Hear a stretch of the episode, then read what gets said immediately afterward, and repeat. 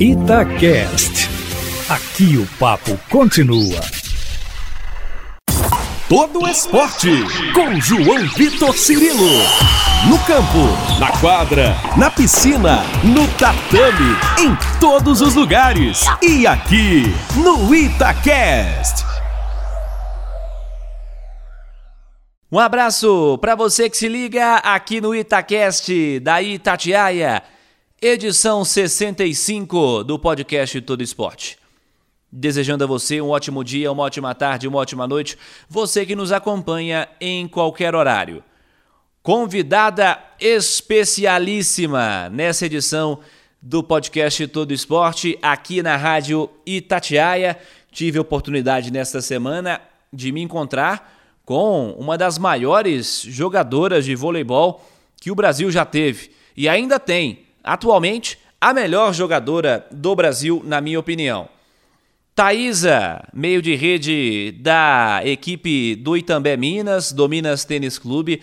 Thaisa que é uma protagonista da equipe mineira que nos últimos anos coletivamente assumiu um protagonismo também no voleibol feminino do Brasil com Superliga, Supercopa, Copa Brasil, disputando Mundial, vencendo o Sul-Americano, o Minas tem desempenhado um grande papel. Isso passa muito também pela presença da Thaisa, que nesse momento está se recuperando de uma questão física, um problema que ela sofreu após a disputa do Mundial de Clubes, e ela vai poder explicar para a gente como isso aconteceu. Está se preparando para voltar ainda mais forte visando os playoffs da Superliga Feminina de Vôlei. A primeira fase já se encaminhando para uma reta final, Minas e Praia Clube estão lutando ali pelas primeiras posições. Tivemos nessa semana, inclusive, o clássico vencido pelo Praia Clube em 5 sets, em 5 sets, melhor dizendo. 3 sets a 2 a vitória da equipe de Uberlândia, que jogou em casa. O Minas desfalcado de algumas atletas, inclusive a Thaisa. E a gente pode falar muito sobre o momento do time, sobre o momento individual dela também. A Thaisa que não veste mais a camisa da seleção brasileira por escolha própria na última temporada, no último ano, ela decidiu que não vestiria mais a camisa da seleção brasileira. Vamos poder falar um pouco mais sobre isso. Também falar do voleibol de um modo geral, do voleibol brasileiro como um todo, sobre a seleção brasileira. Sempre assuntos muito legais com um personagem importantíssimo do esporte brasileiro, que é a Thaisa. Vamos acompanhar esse papo a partir de agora com um dos grandes nomes do esporte brasileiro, a Thaisa, convidada do podcast Todo Esporte. Itacast. Aqui o papo continua. Thaisa, primeiro prazer falar contigo. Obrigado por atender a Itatiaia, tudo bem? Imagina, prazer é todo meu. E Cuidado aí com as perguntas, né? Que eu fico nervosa. Não, vamos de leve, vamos com calma. Thaís, primeiro quero saber como é que você está, é, como é que tem sido aí esse período para você. 2022 começou com você fora de quadra, né? Como é que você está se sentindo nesse momento? Agora eu estou um pouco melhor, mas eu fiquei muito triste, fiquei bem para baixo, assim, porque eu sou o tipo de jogadora que para me tirar de quadra tem que ser um problema realmente sério. Eu vou até o meu limite sempre e ficar de fora me faz muito mal. Mas eu consegui trabalhar isso nesse tempo, ficar com a cabeça boa, mas não é fácil, porque eu não sou uma pessoa paciente. Mas agora eu tô, tá tudo bem, é, aos poucos já estou voltando a saltar devagarzinho, fazendo é, exercícios, é, tudo controladinho para poder voltar, porque fratura não é simples, né? A gente tem que dar o tempo do ossinho lá, ter a recuperação dele. Mas está indo bem, está indo bem. Agora, agora eu estou um pouco mais feliz porque está chegando perto de voltar, né? Amém. E, e como foi é, essa lesão para você? Porque é, me lembro que você jogou Mundial, né? disputou é, no fim do ano pelo Minas. É, você já estava sentindo alguma coisa naquele momento? Foi algo que surgiu depois dali? Foi consequência? Como é que foi, Thais? Na verdade, eu comecei a sentir dor em outubro. É, só que daí foi acumulando, né? Foi aumentando, aumentando, aumentando aos poucos. É, no final de novembro já estava com muita dor, assim, tanto que a gente fez exame, só que no exame não, não mostrou nada, assim. A gente até achou estranho, mas não mostrou. Mas eu estava com muita dor e eu sou, eu sou muito forte para dor e para eu estar reclamando realmente é estranho, né? Tipo, ok, a gente joguei ainda aqui antes do Mundial com bastante dor. É, eu saía já meio mancando do, do, do jogo, mas ainda dava para para levar.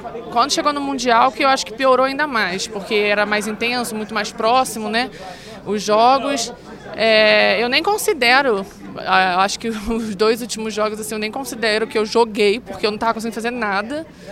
Eu realmente não estava conseguindo pôr o pé no chão. Eu nem sei de falar hoje como que eu entrava em quadra, porque eu, eu fora de quadra eu não pisava, pisava de lado, é, mancava muito, porque era uma dor muito forte. Engraçado que a gente não sabia que era fratura. E eu falei que a sensação que eu tinha era que estavam quebrando meu osso quando eu pisava. Então, é, foi uma escolha minha tentar estar em quadra, tentar ajudar. É, eles falaram em qualquer momento que você quiser sair, sai. A gente não vai te obrigar a fazer isso porque você está com muita dor, a gente está vendo que você está com muita dor. Só que eu, foi uma escolha minha estar ali e tentar. É, mas aí chegando em São Paulo, quando eu fiz o, o, o, exame, realmente apontou lá em São Paulo que já tinha uma fratura, um edema ósseo muito grande, é, inflamação tudo em volta. Então, assim, deu uma piorada grande, né? Eu acho que talvez se eu tivesse parado antes um pouquinho, não tinha chegado a tanto. E uma temporada difícil, né, Thaisa? É, fora de quadra, questão de saúde, né, no planeta inteiro, está afetando muito o esporte também, já tem duas temporadas aí. E foi difícil ter todo mundo 100% na maior parte dos jogos. Não aconteceu ainda, eu posso dizer, né? Praticamente não, né? Porque uma hora alguém está com Covid, outra hora alguém teve uma lesão, aí quem voltou do Covid é, volta ainda recuperando a forma física, e quando está tudo bem, alguém sai porque machucou. Então, assim, a gente está realmente vivendo, está oscilando muito, tá um, são altos e baixos. Uh, e isso complica um pouco, mas eu acho que o que eu torço, na verdade, é que agora nessa fase final a gente consiga conciliar de todos estarem em quadro bem se Deus quiser, né? Se cuidando. Mas acontece, a vida do atleta, né? Ainda mais com essa Covid aí que tá rodando e a gente fica nesse, nesse tentando com esse jogo de cintura para cá e joga para lá e tenta e, e, recupera e tá complicado, mas não só pra gente, para todo mundo. Então a gente tem que realmente aprender a ter esse jogo de cintura para levar, porque não é a primeira temporada, né? Já é a segunda que a gente está vivendo isso. É, para os principais times são muitos campeonatos disputados, né? Mas a gente sempre fala da Superliga como referência porque é o nosso principal campeonato nacional. O que você tem achado da competição, nível de disputa, principais oponentes? Minas e Praia estão ali frente a frente, né? A gente está gravando inclusive numa semana de um Minas e Praia, onde o jogo foi decidido no detalhe, né? Muitos Sim. altos e baixos e tal. O que você tem achado da competição, nível de disputa até aqui? Ah, como sempre, que parece aquela frase bem clichê, que todo ano a, a, a Superliga é sempre muito equilibrada, aquela coisa toda, mas realmente está. É, as equipes estão mais fortes, também oscilam um pouco por conta dessa situação, né, do, do de algumas atletas terem que sair por, por Covid, voltar e aquela coisa toda. Mas é, tá sim muito disputada, tá mais equilibrada. E é, você falou do, do jogo de. Que dia que foi? Sei lá, foi ontem. O, o, o jogo do, de nosso, nosso contra o Praia foi acirrado.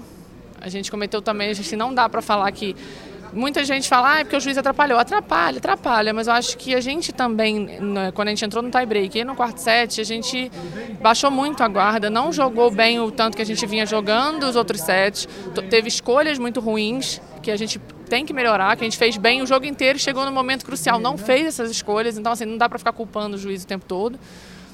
Pode me ajudar, né, mas a gente tem que é. saber a nossa parcela de culpa nisso. E é isso, é trabalhar, buscar o que a gente pode fazer de melhor para ir chegar nessa fase final forte. Porque, como eu falei, né, todos os times tão, que vão chegar nessa fase final vão chegar muito fortes, muito equilibrados e a gente sabe que vai precisar demonstrar a nossa, toda a nossa força dentro de quadra. A gente estava conversando fora do ar ali sobre as diferenças de fase classificatória e mata-mata, né? Até a Copa Brasil agora são bons exemplos, né? A gente tem o time de o César Bauru, por exemplo, que não está entre os três, está entre os quatro, mas não está entre os três se fosse pegar a lógica ali de dois primeiros colocados de fazer final, não seria o Césio o campeão. No masculino também a gente teve Campinas tirando Sada Cruzeiro, fazendo uma boa final até com o Minas, mas o Minas se sobressaindo, porque é o melhor time da temporada. Mata-mata a história é diferente, né? Mata-mata é outra história. Começa é, os playoffs, é outro campeonato. E é aquilo que a gente costuma ouvir, né? O jogo é jogado. Não tem essa de você. Obviamente, tem aquele respeito, talvez, de um time que está forte, que está sempre lá na, nas finais. Isso é, impõe um respeito, mas isso não ganha jogo. O que ganha jogo é matar a bola, fazer ponto e ser mais consistente. E o Bauru mostrou que foi muito mais consistente, jogou muito mais como equipe e foi, e foi isso que fez eles ganharem, eles passarem e ganharem. Então, assim, elas jogaram muito bem. É, tanto que quando eu falei com a Sheila depois, eu falei assim: nossa, elas mereceram, não tem nem como tirar o mérito delas jamais, porque elas mereceram, elas defenderam muito, jogaram muito bem. E é isso. É, na hora de, do mata-mata, que é um jogo para vitória, não tem jeito, gente. É outro campeonato, é outra história.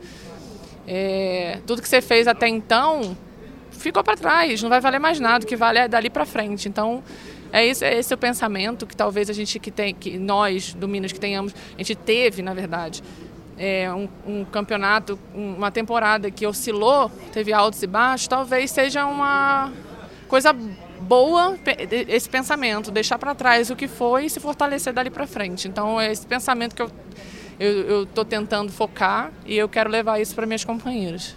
Você é uma jogadora muito importante, uma referência no voleibol brasileiro aí é, nesse último nessas últimas décadas, digamos assim, uma jogadora de altíssimo nível e é muito bom te ouvir sobre assuntos relacionados ao voleibol brasileiro de um modo geral.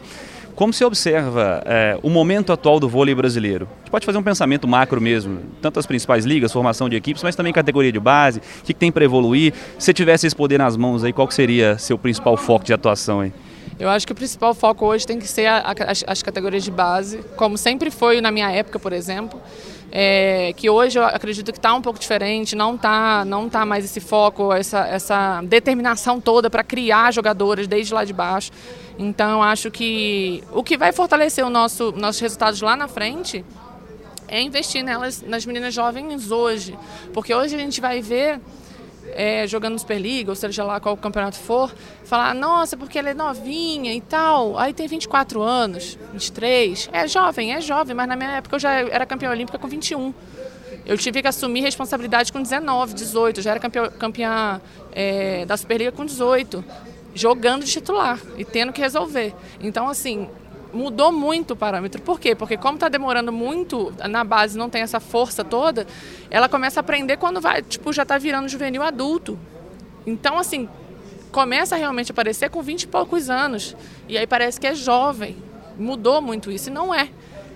Na teoria, deveria estar tá aparecendo já desde cedo. Já tá, igual a Júlia Cudes, por exemplo, que entrou na minha, na minha posição, ela perguntaram para mim, ah, mas será que vai... Eu, eu falei, gente, ela está pronta ela ser inexperiente, errar uma bola ou outra, ter, ter situações de que ela vai ter dificuldade, eu comecei assim também. É Se não botar para jogar, ninguém vai saber, né? Ninguém vai saber. Eu ganhei experiência assim. E eu ainda comecei mais cedo, eu comecei a jogar Superliga com 16 dentro de quadra. E é assim que desenvolve um atleta. Só que para ela ter capacidade com 17, 18 anos estar tá entrando como titular ou jogando, entrando de vez em quando, tem que vir da base preparada. E eu acho que sinceramente, se eu fosse, se, se eu fosse focar em um ambiente, seria nesse, com certeza, porque é o futuro que a gente espera, né, de ter grandes atletas aparecendo, porque a gente vê aí na Rússia, em outros, joga em outros países aparecendo jogadoras super jovens dando na bola e que a gente fala caramba, de onde tiraram essa menina, né? E que a gente também tem material, material humano para fazer a mesma coisa, é só investir e focar nelas. Eu te confesso que ainda me é esquisita esse jogo da seleção e não te ver lá. para você também é? Olha, foi, foi, foi um pouquinho, assim, difícil, ainda mais vendo uma Olimpíada, assistindo o tempo todo de perto, comentando. Eu, eu dava aquela coisinha assim, ai meu Deus, que, que, que saudade de estar ali. E, e, realmente bate, não tem jeito. Foram 18, 18 não, 15 ou 16 anos, não me lembro, de seleção brasileira no total. E bate isso, né? Eu acho que foi uma, quase uma vida representando o Brasil. Mas o meu papel foi cumprido, o que eu tinha que fazer eu fiz e eu acredito que eu fiz da melhor maneira possível. E é passar aí o bastão para as meninas que estão chegando e é isso. Vai ganhar, vai perder, mas é assim que aprende, é assim que ganha experiência. Não tem mágica. E elas têm que jogar mesmo para ganhar, ganhar essa experiência e assumir aí o posto. Cabeça tranquila, né, quanto ao futuro. Eu acho que é, fazer uma reflexão quando é, li e vi a sua decisão de, de parar na seleção brasileira, é, tem relação com um prolongamento de carreira, de, de olha, eu preciso jogar mais anos, eu tenho bola para jogar mais anos, mas isso passa também muito pelo descanso, né?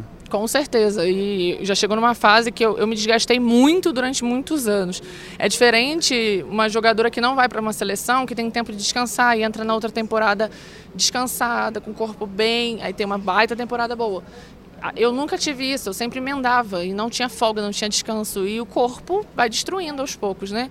E eu pensei nisso, nessa longevidade, é, cuidar dos meus joelhos. Eu sei que eles já são um pouquinho mais é, maltratadinhos. E, e, também isso pesou muito na minha decisão. É, eu sei que se eu fosse para a seleção eu ia chegar e ia comprometer a minha, a minha performance no clube. E hoje a minha prioridade é o clube. Então foi esse o pensamento. Thaisa, projetando aí os próximos anos, o que você considera como cenário ideal para sua carreira? O que você pensa ainda atingir e alcançar? Para uma jogadora tão vitoriosa é, é, é, uma reflexão importante, né? É difícil pensar um pouco sobre isso, mas o que você projeta aí dos próximos anos? Mas sabe o que é interessante? É, mesmo eu tendo ganhado tanta coisa na minha vida, tanto individual quanto como com equipe, até nos treinos eu sou competitiva e quero sair vitoriosa do treino. Até quando tem mini joguinhos, sabe? Então. Perder assim, manchetão jamais. Exato. Então já, tipo assim, todo dia é uma, é, é uma disputa por uma vitória, por, por uma coisa é, que está na minha mente, tipo, eu quero ganhar isso, eu quero fazer tal coisa, eu quero maestria nisso. Tipo assim, hoje eu decidi que eu vou fazer uma tal bola muito boa. Então, assim, eu estou sempre me desafiando. E eu acho que agora, depois dessa lesão, voltando aos poucos. É, eu tô com um objetivo muito grande que é conseguir voltar a tempo, é, com ritmo, porque eu já tô dois meses sem tocar na bola. Então não é fácil esse tipo de. E fiquei um tempo sem botar nenhuma carga na perna, porque quebrou, não dá para botar nada. Então, assim, perde bastante, né? De massa muscular e tudo que a gente já sabe. Então, meu ou agora, ou para curto, curtíssimo prazo, é me recuperar, assim, totalmente, eu já estou praticamente totalmente recuperada, mas me desafiar conseguir voltar, voltar um nível alto, um ritmo alto para conseguir ajudar meu time e fazer chegar na, na final com certeza, se, se der tudo certo, ser campeão também, campeã. Mas aí agora eu acho que pensar passinho por passinho, não dá para pensar muito lá na frente. Mas o meu primeiro principal objetivo é isso. Eu estou focando em todas as minhas energias nisso. E o, e o resto aí vai aos poucos, ano após ano, pensando a curto prazo, eu acho que é mais legal. Que a gente siga noticiando vitórias diárias suas aí também e que o Minas tenha grandes resultados, grandes objetivos alcançados nessa temporada. Muito bom falar contigo mais uma vez. Obrigada, se Deus quiser, amém, que isso aconteça e obrigada pelo carinho e pela entrevista. E vamos embora. Esse o papo com a Thaisa, espetacular jogadora, uma das maiores personagens da história do voleibol brasileiro. Muito legal sempre poder falar com ela, muito legal tê-la conosco aqui no podcast Todo Esporte. Agradecendo a você que esteve conosco em mais uma edição, siga participando pelas redes sociais da Itatiaia. twitter.com.br Itatiaia, instagram.com.br Itatiaia Oficial, pode ser também pelas minhas redes sociais, twitter.com.br João Vitor Cirilo e instagram.com.br João Vitor Cirilo. Semana que vem tem mais podcast Todo Esporte aqui no Itacast. Abraço para você e até lá. Você ouviu Todo Esporte com João Vitor Cirilo, seu esporte preferido passado a limpo.